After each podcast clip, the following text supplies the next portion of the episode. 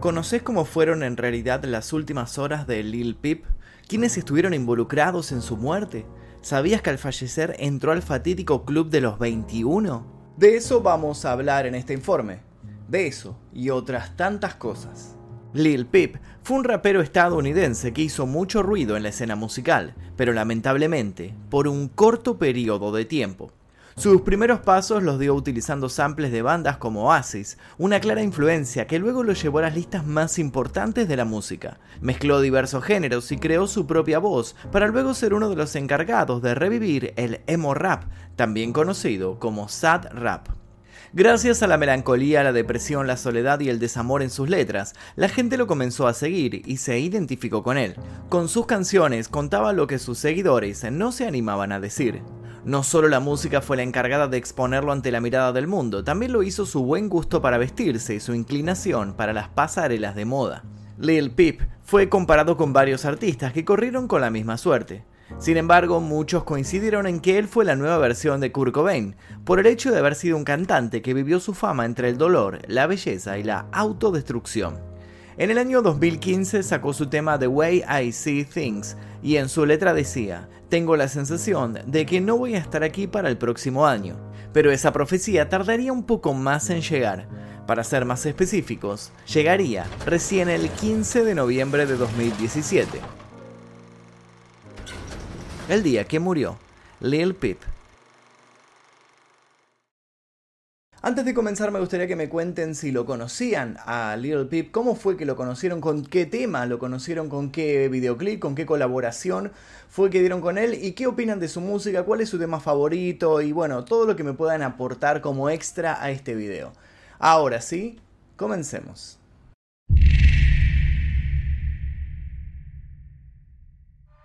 Apenas unas horas antes de su muerte, Lil Peep se encontraba en la parte trasera del autobús de su gira.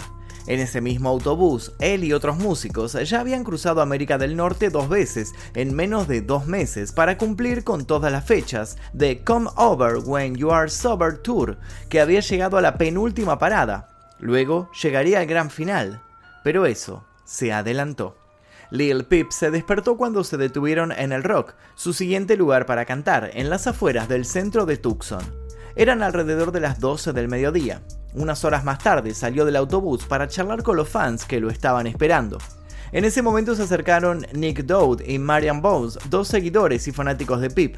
Al parecer, ellos sabían que estaría en ese lugar porque McNed, el rapero de GBC, había enviado un mensaje preguntando si alguien en el área de Tucson podía conectarlo con sus drogas favoritas, específicamente opiáceos. María Bones le contestó y le dijo que podía conseguir algo. Además tenía hierba, cera de THC y algunas Xanax. Pip se tomó algunas fotos con Dow y con Bones y se quedaron hablando unos minutos. Cuando le ofrecieron drogas, el cantante los invitó al autobús. A partir de ese momento las declaraciones posteriores se contradicen. Por un lado, al entrar María Bones le habría dado su bolsa de Xanax a Magnet, pero Magnet lo negó y dijo que Pip era el que tenía la bolsa. Fish Nark, otro cantante que estaba con él, declaró, Pip me ofreció un sang, pero le pedí que lo partiera por la mitad. Lo tomé y luego no recuerdo nada. Fish Nark, por esa media pastilla, terminó desmayado. El fanático Nick Dowd no podía creer que estaba compartiendo en ese momento con su cantante favorito. Se mantuvo cerca de Pip desde el primer momento y vivió su sueño hasta 45 minutos después, cuando el rapero se quedó dormido. Según Dowd, nunca lo vio tomar la pastilla. Los ojos de Lil Peep se habían cerrado y su cabeza se inclinó hacia adelante en varias ocasiones. Los dos fanáticos al principio pensaron que era algo normal, porque él les había dicho que antes había tomado Roxys, en otras palabras, analgésicos opioides. Según las declaraciones, las palabras textuales fueron, lo siento chicos, antes tomé 60 miligramos de Roxy. Pip logró levantarse y como pudo se sentó en un sofá. Dowd y Bones lo despertaron, hablaron un poco más de su música, le pidieron que cantara y siguieron fumando marihuana. Pero a los pocos minutos se durmió, y esta vez más profundo. Su cabeza cayó hacia atrás y al no poder despertarlo, fueron a ver a Magnet. Se tomaron algunas fotos con él, hablaron de su música y le avisaron que Pip parecía estar desmayado. El músico no le dio importancia porque según él era algo normal en la gira. A y Bones le llamó la atención su actitud, pero no dijeron nada en ese momento. A eso de las 5 de la tarde salieron del autobús con su sueño cumplido, pero con un sabor agridulce por cómo había quedado Pip. Ellos fueron las últimas personas que hablaron con él. Pero no nos adelantemos. Antes de hablar del final, mejor conozcamos su comienzo.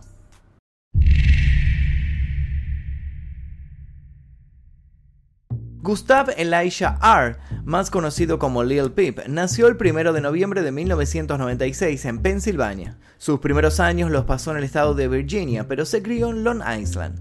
En total eran cuatro en la familia, su hermano Carl Oscar R., su madre Lisa Womack, que trabajaba como maestra, y su padre Carl Joan R., que era profesor de universidad. Ambos padres eran egresados de Harvard y su abuelo materno era John Womack, conocido economista e historiador de los movimientos de liberación latinoamericanos. Gustavo asistió a la escuela primaria Lindell en Long Beach. Esos primeros años de estudio lo acercaron a las clases de música y ballet, pero lo terminaron sacando porque sus compañeros se burlaban de él. Todavía con ganas de seguir bailando, tomó clases de hip hop. Sus padres se divorciaron cuando él tenía 14 años y se cree que eso tuvo en él un impacto negativo. Luego de la separación perdió todo tipo de contacto con su padre. La secundaria Long Beach High School de Lido Beach fue uno de sus refugios. Los primeros años tenía buenas calificaciones, pero los promedios no eran buenos a causa de sus constantes inasistencias. Los últimos años sufrió de abuso escolar y por ese motivo decidió dejar los estudios, pero los profesores lo ayudaron a terminar con sus trabajos prácticos que hacía desde su hogar. También se destacó en hockey, béisbol y fútbol americano. A esos problemas se le sumaron que sufría de depresión y de ansiedad. Le costaba relacionarse con otras personas y en consecuencia pasaba gran parte del tiempo encerrado en su habitación. Cuando cumplió 17 años, se mudó a Echo Park, en Los Ángeles, con la idea de vivir con un amigo, pero al tiempo volvió a Long Island. Luego de escuchar una declaración del líder de NoFX que explicaba sus comienzos, Gustav dijo, Solo quiero poder mantenerme a mí mismo y no hacer ninguna mierda por otra persona que no me gusta hacer. Comenzó a cantar haciendo freestyle y sacó sus primeros temas bajo el nombre de Trap Goose. Sus primeros pasos musicales fueron en su dormitorio, usando el programa GarageBand y un micrófono barato. Así fue como, bajo la influencia de Kurt Cobain, David Bowie, Frank Ocean, Red Hot Chili Peppers, Linkin Park, Blink 182, My Chemical Romance y Panic at the Disco, entre otros, grabó y produjo la mayor parte de su trabajo. Para el 2015 regresó a Los Ángeles y siguió persiguiendo su sueño musical. Allí lanzó su primer mixtape, Lil Peep Part 1, que generó 40.000 reproducciones en la primera semana. Además ganó popularidad con la canción Star Shopping, un single que sacó a la par del mixtape. Aclaro esto porque muchas personas creen que forma parte del mismo álbum, pero no es así. Y quiero además agregar una nueva curiosidad. ¿Sabían que se llamaba Pip? Se hacía llamar Pip porque así era como su madre le decía cuando era pequeño. En el 2015 lanzó más de 5 EPs. Al tiempo formó parte del colectivo Shima Pose, pero luego se terminó alejando por diferencias personales. Sin embargo, siguieron siendo amigos. Su fama continuó creciendo después del lanzamiento de la canción Beamer Boy, que lo llevó a actuar en directo por primera vez. En 2016 lanzó Cry Baby junto a otros miembros de la banda God Boy Click, también conocida como GBC. Poco después le escribió un mensaje de texto a un amigo donde se pudo apreciar cómo estaba manejando la situación. En este mensaje decía, el mejor remedio para lidiar con la depresión no es tomar una pastilla, sino hacer música. Casualmente, eso fue también lo que lo alejó de la vida. En septiembre de 2016, Pip lanzó otro mixtape llamado Hellboy. A partir de ese momento, sus nuevas canciones, sobre todo Girls, junto a Horsehead y OMFG, acumularon millones de reproducciones en SoundCloud y YouTube. Pip era cada vez más popular, conoció personalmente a Lil Tracy, Fish Nark y Cole Hart y cuando lo escucharon cantar, le pidieron que se uniera a GBC. Él aceptó. En las letras de sus canciones hacía referencias a su adicción a la cocaína, al éxtasis y al Xanax. Sus redes sociales eran un gran descargo de ansiedad donde mostraba cómo era su vida, sin ningún filtro.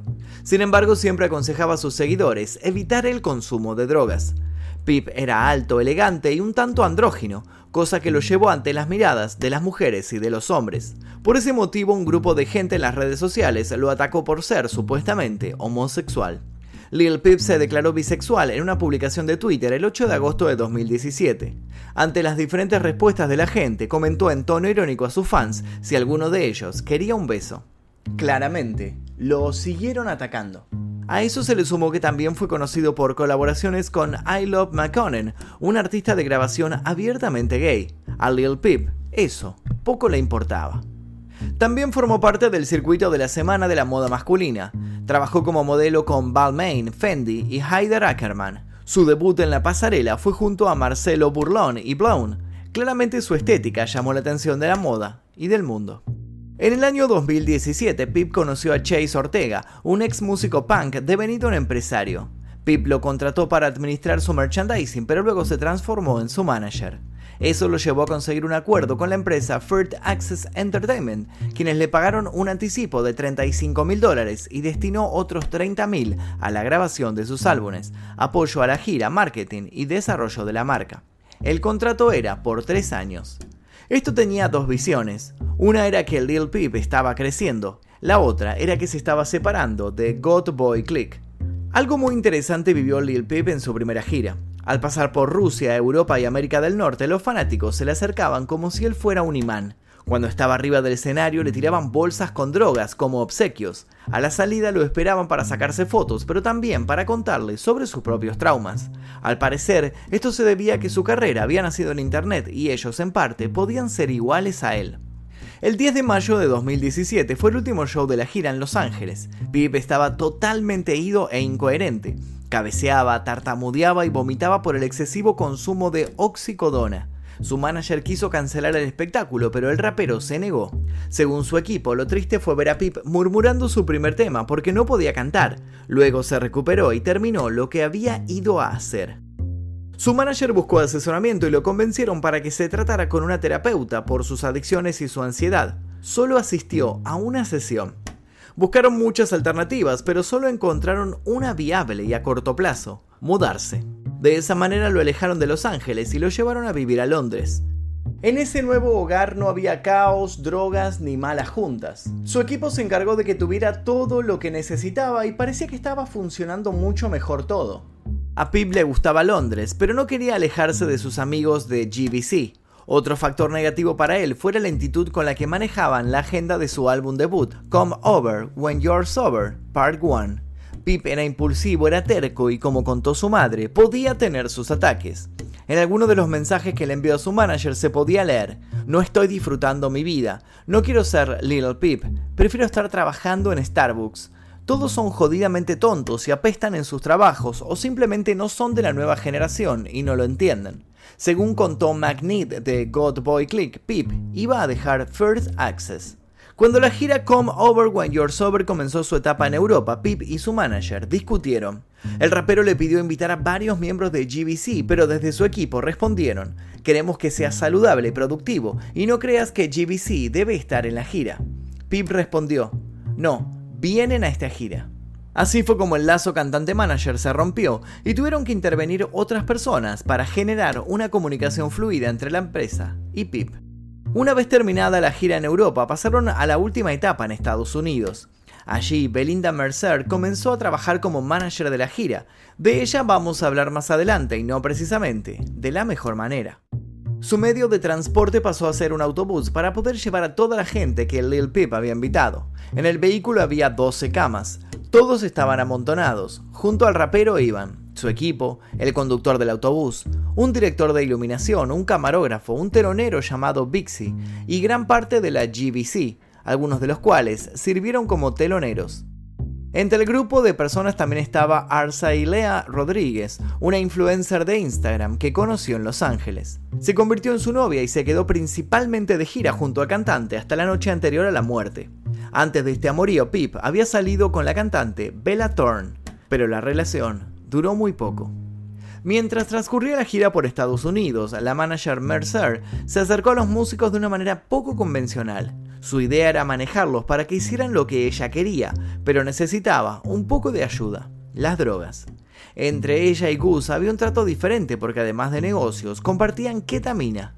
El problema era que esa droga aniquilaba al cantante. Belinda repartía grandes cantidades de droga para que todo se mantuviera dentro de los parámetros normales y nadie se saliera de los límites. El 22 de octubre de 2017, Pib le envió un mensaje de texto que decía solo tres letras, KET. Ella respondió, no queda nada, llega por la mañana.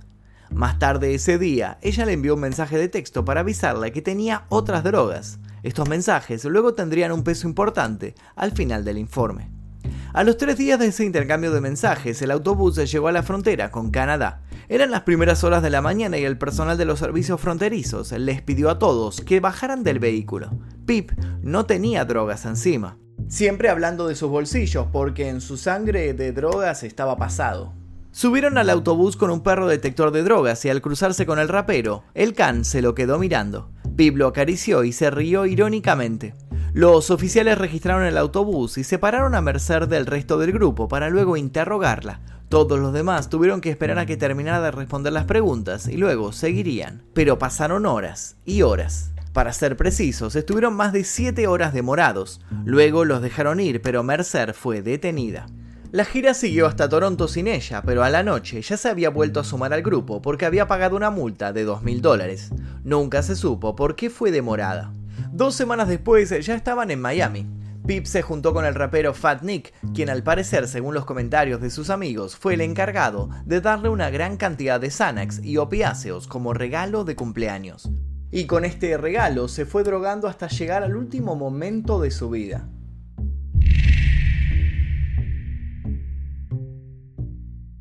El 14 de noviembre del año 2017 la gira llegó a El Paso, Texas. Pip se enojó porque el lugar era muy chico y no quería cantar. Alguien sugirió que si Pip tomaba muchos Xanax de esa manera, el seguro cubriría la cancelación por su imposibilidad para cantar. Ese día fue cuando publicó un video en Instagram donde dejaba caer varias pastillas en su boca. El plan no salió como querían, ya que el seguro dijo que eso estaba dentro de la normalidad de las fechas anteriores, y terminaron tocando igual. El show del paso finalizó bien. Pip volvió a publicar otro video con un texto que decía, entre otras cosas, cuando muera, me amarás. Y es así como nuestra historia vuelve al comienzo. El 15 de noviembre de 2017, al poco tiempo que se fueron sus fans, notaron que Pip no estaba bien. Ya habían pasado varias horas. Todos pensaron que solo estaba pasado de drogas, como siempre. Belinda Mercer, la encargada de la gira, dijo que lo escuchó roncar y textualmente agregó, Traté de despertarlo y reaccionó de alguna manera. Su cuerpo no estaba rígido, ni flojo, se movió un poco, pero realmente no se despertó. Ya para la tarde, cerca de las 17 horas, su manager Steve Paul lo revisó y a él también le pareció que estaba dormido. La prueba más clara de esto fue cuando Bixie Swan, su amigo, publicó un video donde se lo veía Pip inmóvil, pero no todo era lo que parecía. Apparently Peep's at the back of the bus doing press ups, sit ups, working on his six pack, his muscles. I'm gonna see for myself. Oh. Como ya les adelanté al principio del video, esa misma noche tenían un show. Cuando intentaron despertarlo, se encontraron con que no respondía. Además, estaba pálido, sus labios se habían vuelto azules. A las 20.53 llamaron al 911. Desde allí les dieron instrucciones para reanimarlo con compresiones torácicas. Tres minutos después llegaron los paramédicos, pero no tenía pulso y no respiraba. Nada de lo que intentaron hacer para volverlo a la vida funcionó. Lil Peep falleció el 15 de noviembre de 2017, a la edad de 21 años. Luego se supo que esos ronquidos que había escuchado el equipo y sus compañeros en realidad habían sido por la asfixia. Él no había estado durmiendo. Según un médico de emergencias, en casi todas las muertes por sobredosis de opioides sucede eso. Su función respiratoria disminuye y comienzan a roncar. Bixie Swan, quien había subido la historia mostrando a Lil Peep durmiendo, luego volvió a subir otra historia, esta vez llorando, por lo que le había pasado a su amigo. Por otra parte, su ex representante, Chase Ortega, había firmado su muerte el miércoles por la noche en un tuit que decía, llevaba un año esperando esta llamada.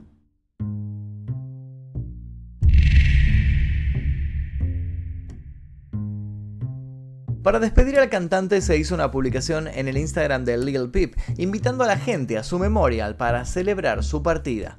Dentro del hotel donde se llevó a cabo el servicio fúnebre se presentaron colegas, amigos y familiares. Luego se cremaron los restos y sus cenizas fueron depositadas en el jardín de su abuelo. El 8 de diciembre de 2017, los forenses hicieron público el informe toxicológico que certificó el fallecimiento. Gustav había muerto por una sobredosis debido a los efectos de los analgésicos y del alprazolam. Los análisis de sangre dieron positivo en marihuana, cocaína y fentanilo. Las pruebas de orina también mostraron la presencia de múltiples analgésicos poderosos como hidrocodona, hidromorfona y oximorfona.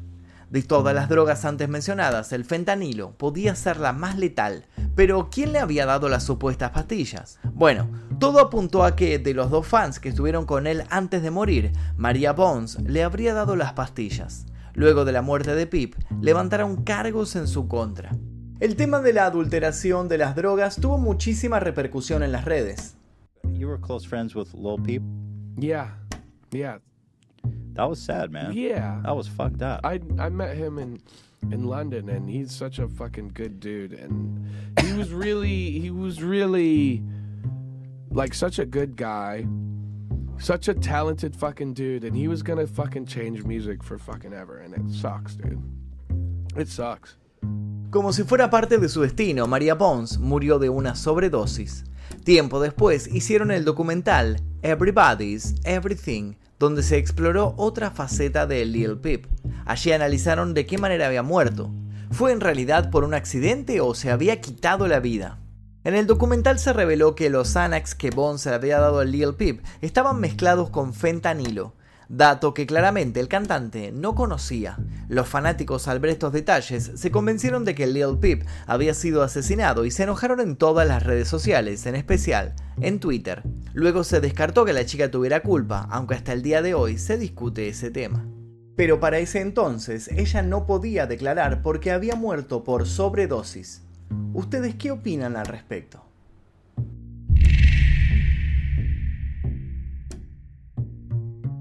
A raíz de la muerte de Lil Peep, su madre, Lisa Womack, presentó demandas contra la productora Third Access Entertainment por negligencia e incumplimiento de contrato. La demanda estaba caratulada como homicidio culposo. La acusación central de Lisa fue permitir, normalizar e incluso alentar y promover el uso de drogas en el cantante. Según sus declaraciones, el equipo no había hecho nada para detener el excesivo consumo de drogas. Ellos negaron todo, pero la jueza Teresa A. Budet declaró que las pruebas aportadas por la madre de Pip eran suficientes para establecer una conexión casual con la muerte del cantante.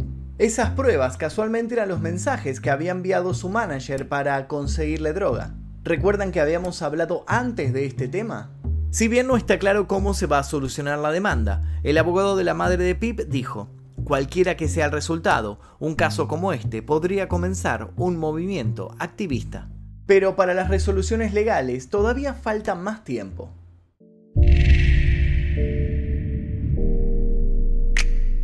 La música de Lil Peep siguió lanzándose.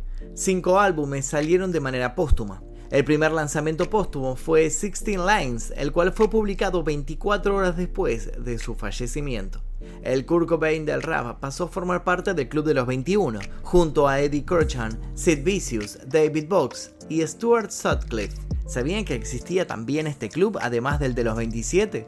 Después de la muerte de Gustav, el sencillo Awful Things se convirtió en su primera entrada en el Billboard Hot 100, posicionándose en el número 79.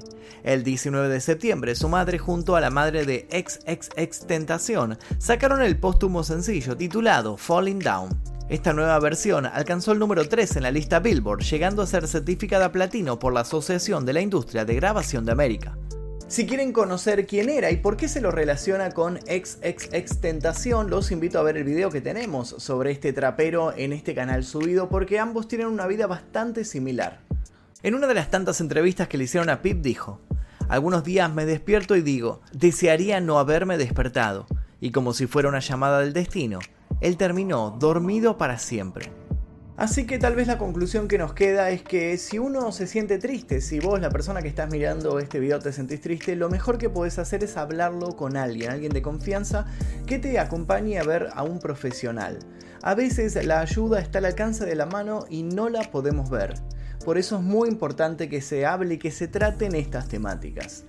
Hasta aquí el video del día de hoy, espero que les haya interesado, les voy a dejar un par de videos aquí para que sigan haciendo maratón. Los invito también a dejar su like, suscribirse y dejar sugerencias con comentarios para posibles futuros videos. Sin nada más que decir me despido, mi nombre es Magnum Mephisto y esto fue El Día Que.